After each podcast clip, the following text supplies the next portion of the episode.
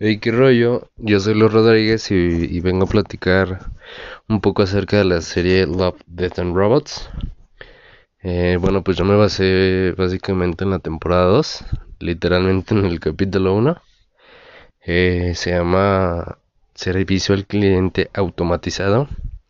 Y pues nada, básicamente yo elegí este capítulo porque a lo mejor es un tanto real, pues a pesar de vivir en un mundo tanto futurista, eh, pues yo creo que no, no, no, se aleja tanto de lo que es la, la, realidad.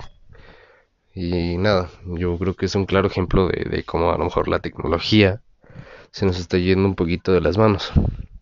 Y pues sí, tal y como lo, lo, lo es este episodio, señala la vida de, de, de, una mujer con su mascota, la cual se ven enfrentada en esta situación de, de depender de un robot. Y es que al inicio del capítulo eh, muestran una seguidilla de, de situaciones por las que los las personas están, están de igual manera dependiendo de, de un robot. Pasan a lo mejor una imagen, bueno, una escena donde dos adultos están jugando a tenis por medio de, de, los robots. Pasan otra donde están en el en el estilista y realmente los están consintiendo como reyes porque les dan masaje, les cortan el cabello, etcétera. Entonces, aquí lo que pasa es que la señora eh, tiene igual manera un, robot en el que le limpia, le hace todo, le yo creo que hasta la baña. Entonces, eh, pasa la conforme pasa la, la, el capítulo, la señora pasa por por su sala y en eso se encuentra un cuadro, una fotografía. Entonces decide moverla del lugar, pero el robot automatizado notó eso y enseguida fue y movió la fotografía al lugar donde estaba. Entonces, por esa parte ya es como una obsesión, obsesión por, por dejar las cosas como están, limpias y, y nada, así, así como estén, así las quiere ver él.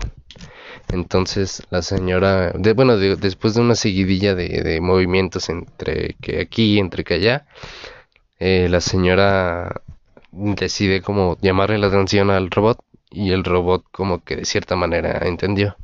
Pero en cuanto se da la vuelta la señora, el robot regresa la fotografía a su lugar. Pero, oh, sorpresa, el perro se dio cuenta de eso y intentó como corregir al robot, ladrando obviamente como más, ¿no? Y, y el robot lo sintió como amenaza, entonces lo atacó y la señora se dio cuenta. Entonces ahí fue donde, donde vio que ya el robot ya había perdido los estribos, ya había, ya se había vuelto completamente loco y entonces ahí fue donde la señora trató de llamar a la compañía de los robots para apagarlo, para regresarlo como devolución, no sé pero la verdad es que no lo logró, no lo logró y conforme pasaba el tiempo, el, robot no hacía más que volverse más agresivo y quería atacarla, quería atacarla.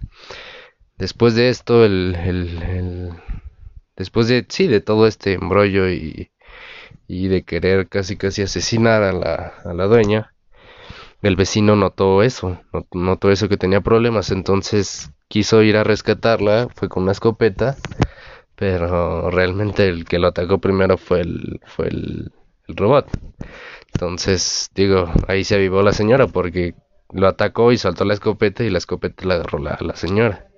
El chiste, el chiste es que por fin pudo matar como pudo al robot y ya, este... La verdad es que sí me sacó mucho de onda porque digo, volvemos a lo mismo, ¿no? A lo mejor es, es un tanto futurista, pero no deja de ser como crudo y digo, no deja de estar tan, tan separado de la realidad porque, porque creo que suficientemente tenemos con Alexa, ¿no? Como para que ya venga un robot y ya de plano te corte las uñas o, no sé, ¿no? Te pinte las uñas o no, no sé, haga todo por ti, ya de, hagas como, pues sí, ya no, no hagas nada, pues. Entonces yo creo que ese sería mi, mi conflicto y mi vinculación porque creo que como tal la, la tecnología hoy en día nos está consumiendo muy cañón y la verdad es que si no lo controlamos ahora mismo se nos puede ir totalmente de las manos y nada. Yo sé que también a lo mejor estamos en constante evolución, pero no por eso vamos a acelerar nuestra evolución y vamos ya a querer volar, no sé, no, no querramos eso, ¿no? Entonces, nada, yo creo que es todo y, y, nada, espero les, les haya gustado. Gracias, mi nombre es Leo Rodríguez. Hasta luego.